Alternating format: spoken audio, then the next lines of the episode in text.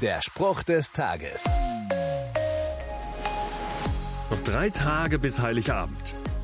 Was wünschst du dir eigentlich zu Weihnachten? Während Kinder immer tausende Wünsche auf den Lippen haben, kommt bei Erwachsenen oft nur so ein Oh, nichts oder oder Socken heraus.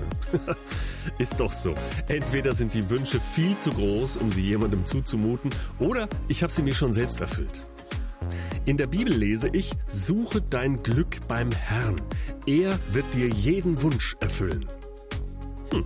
Gemeint ist hier jetzt nicht die neueste Spielekonsole oder anderer Kram.